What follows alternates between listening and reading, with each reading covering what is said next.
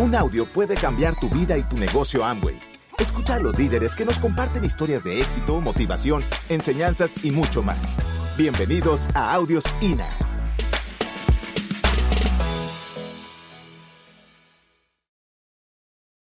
Pero bueno, ¿de dónde venimos? Bueno, muchos de ustedes ya conocen un poco de nuestra historia, realmente igual. Eh, nacimos en un pueblito que se llama Tijera de Boquerón, eh, chiquitito.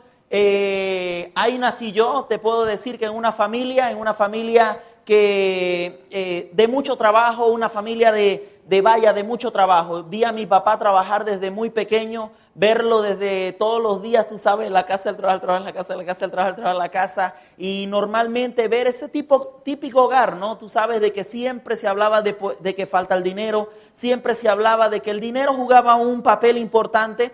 Y yo siempre, cuando yo escuchaba esto, yo decía, algún día, algún día eh, este titán de la llanura va a amarrarse los pantalones y va a hacer algo y va a hacerse rico y tú sabes, y yo desde niño yo pensaba que, bueno, yo había nacido eh, para algo artístico, yo pensaba que yo iba a ser cantante o yo iba a ser un actor de cine o telenovelas o algo así.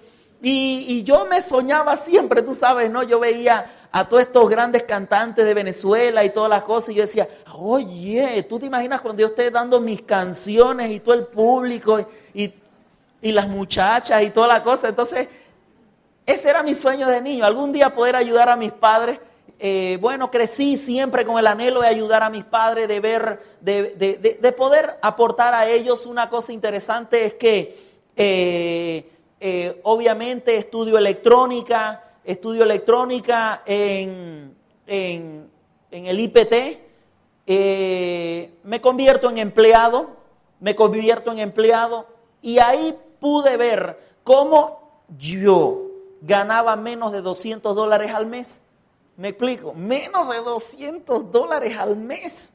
Y yo iba al trabajo, iba a la casa, y como yo vivía en un entorno, por eso que es importante este tipo de reunión, porque en esta reunión mira que hablamos de tu éxito, hablamos de tu sueño, hablamos de carisma, hablamos de amistad, hablamos de paz, hablamos de amor, hablamos de edificación. En este ambiente hablamos un tipo, un tipo de palabras, un tipo de relación totalmente diferente donde yo crecí, porque donde yo crecí eh, eh, realmente lo que hablábamos y lo que yo miraba a mi alrededor no es, es totalmente opuesto a lo que hoy yo vivo. Entonces, obviamente que empecé a emular lo que había a mi alrededor. Ese es el poder de estos eventos, el poder de la asociación.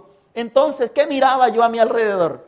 Miraba, eh, tomaban licor, todo lo que tú mirabas. Y entonces, obviamente que yo lo empiezo a emular y una cosa que pasa es que yo recuerdo ahorita que muchas veces yo le pedía dinero a mi madre para ir a trabajar. Porque no me alcanzaba, si había más mes que dinero. Qué bendición que a ustedes, ninguno de ustedes le pase eso, pero a mí me pasaba por culpa de, tenía una mentalidad, tenía una mente totalmente confundida, una mente con un montón de información que no me ayudaba a lograr mi éxito.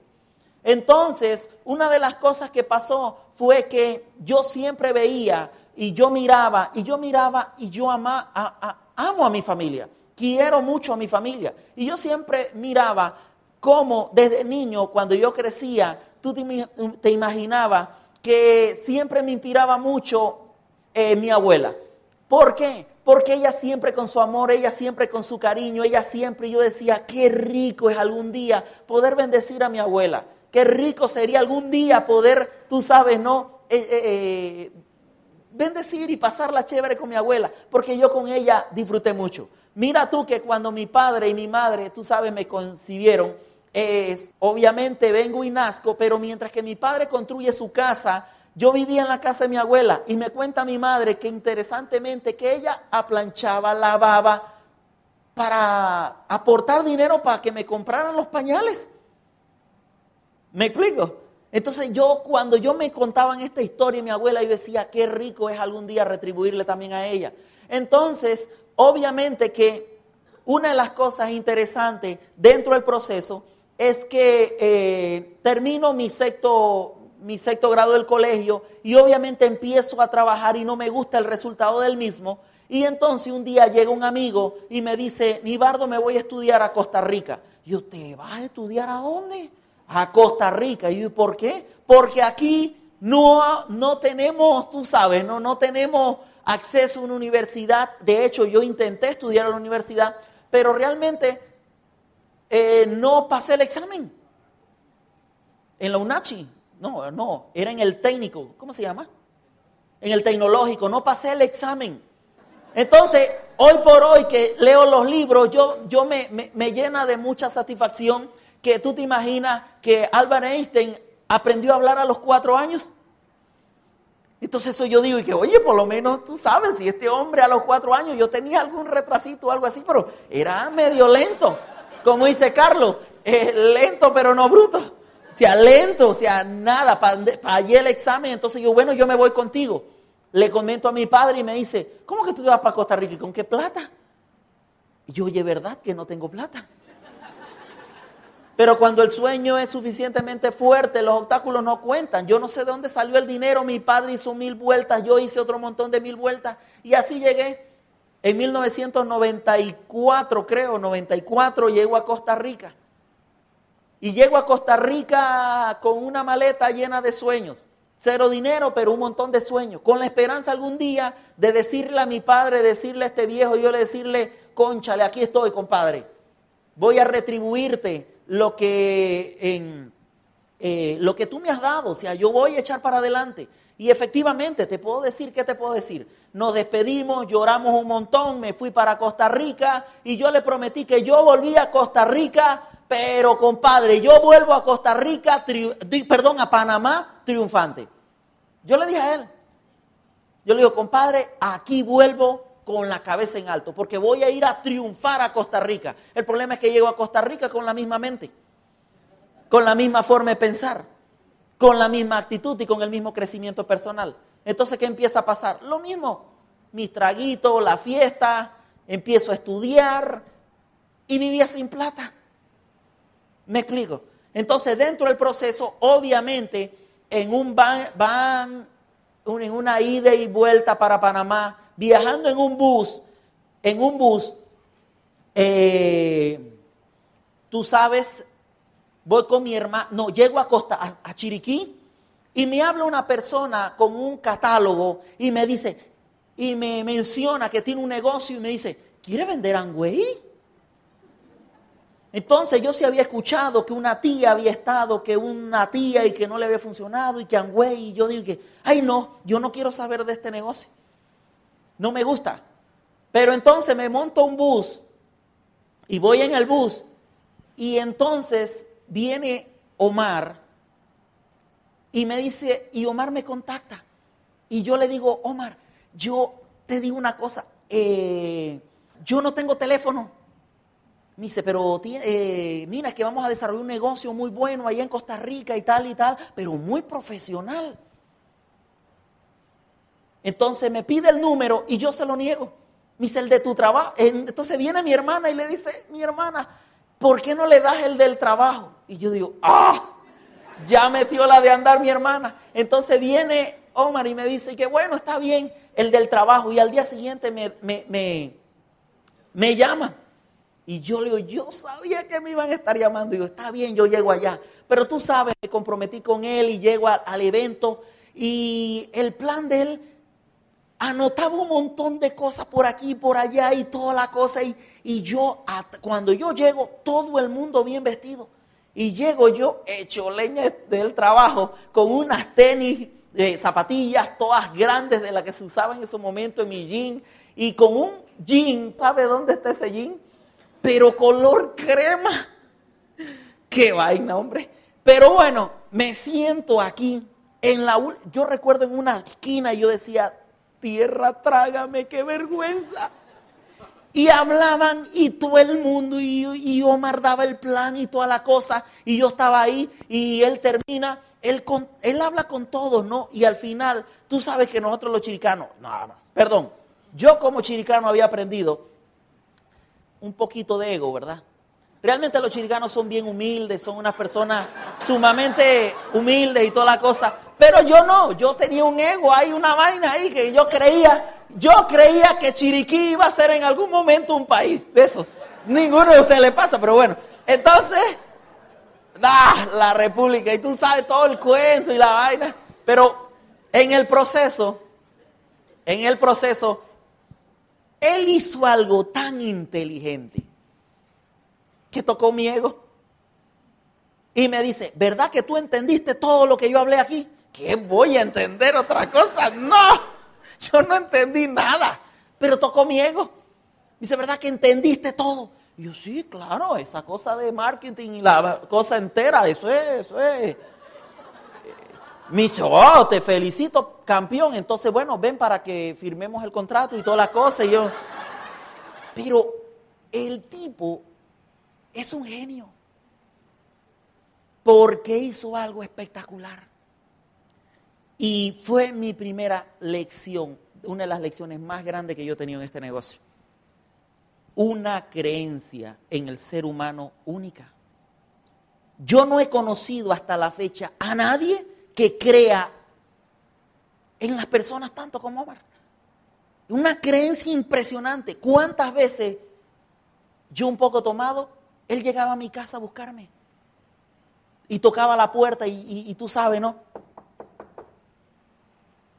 Y ahí salía yo. Y él me decía, yo creo en ti. Tus sueños se pueden hacer realidad. Cualquier otro me hubiese votado. Porque si me hubiese tocado otro auspiciador, que no hubiese sido Mari Maricín, yo no estuviera aquí como diamante. Pero ellos tenían una paciencia impresionante. Impresionante. Entonces, ahí empezó porque empieza a hacer algo que nunca, nunca nadie, nunca, pero nunca nadie había hecho conmigo. A creer en mí a creer en mí, a darme palabras de decirme, tú vas a ser diamante, yo creo en ti. En la casa de 42 metros cuadrados, en el desayunador que teníamos ahí chiquitito, porque no había espacio para, para comedor, ¿cuántas veces yo no me le rajé ahí? Y él me decía, yo creo en ti, tú puedes ser diamante, yo creo en ti, tú vas a ser diamante. ¿Cuántas veces yo no lloré con Omar Junts? ¿Cuántas veces nos acostumbramos a dar planes en los hoteles? En los hoteles. Y me decían que no, y me decían que no, y me decían que no, y me decían que no. Mi primer plan. Mi primer plan era un tipo, el, eh, el director de deporte de una universidad. Llegó todo elegante. Ah, viera qué tipo. Pero bueno, mi primer plan Llego en el negocio y entonces acostumbramos a dar planes en, los hoteles. Tú sabes. Y llego yo, hacemos la, la cita Hotel Costa Rica. Llego allí y yo le digo, Omar, Maricín, este tipo llega aquí al mediodía. Tú tienes que ser puntual. Porque una cosa, otra cosa sabia que hizo Maradina que fue la amistad que creamos él y yo. Nunca me vio en mí y en mí nada más la relación de offline downline. No, eso fue una amistad impresionante. Que cuando yo me quería rajar, él tenía la autoridad de sacarme donde yo estaba y me traía donde yo estaba. Y es un principio extraordinario dentro del negocio. Gánate el corazón de la gente. Para cuando estén de rodillas, tú tienes la autoridad de decirle, párate, compadre, ven para acá. ¿Me explico? Y él lo hizo. Entonces yo fui a dar el plan y llego el plan el plan, digamos, porque ahorita no me recuerdo, pero eran como las, digamos, vamos a ponerle a la una. Llego yo y veo al tipo porque yo lo conocí así, tú sabes, largo. Y yo veo al tipo y yo lo veo sentado y yo entro y yo, ¡Eh! una y quince y Omar no ha llegado. Y llamo a Antonio, a todo el mundo. Yo creo que hasta el presidente de los Estados Unidos llamé de asustado. Y yo veo al tipo sentado ahí preocupado y yo miraba al tipo y yo, ¿yo qué hago?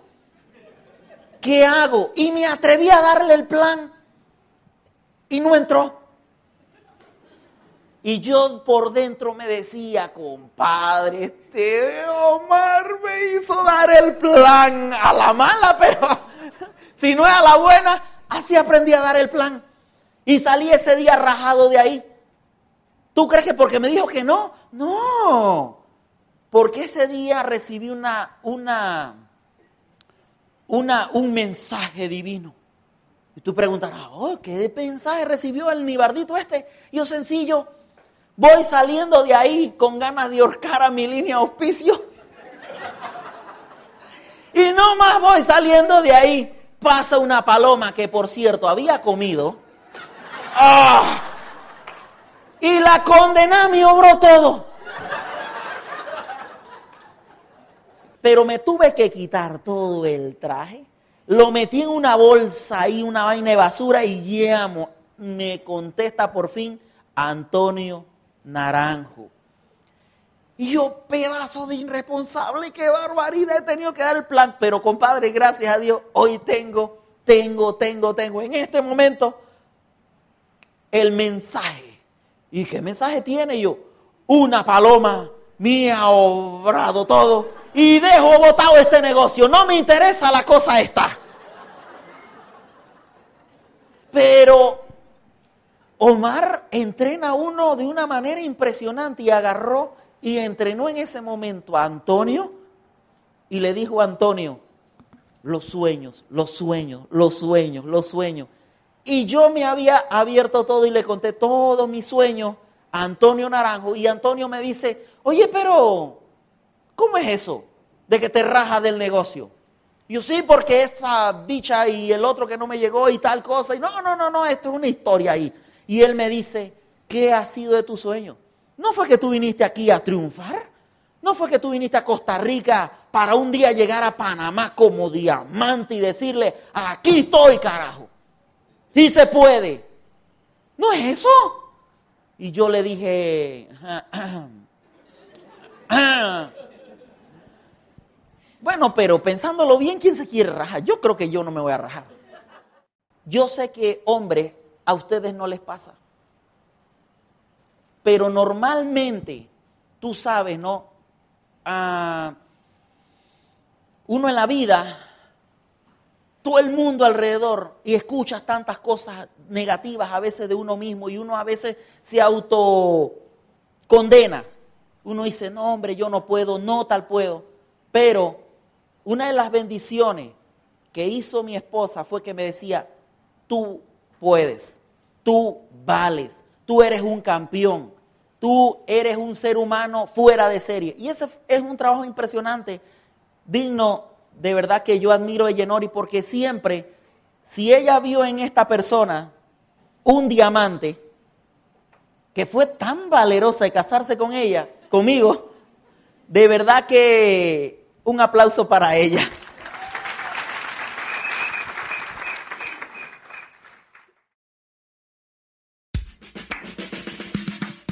Gracias por escucharnos. Te esperamos en el siguiente Audio INA.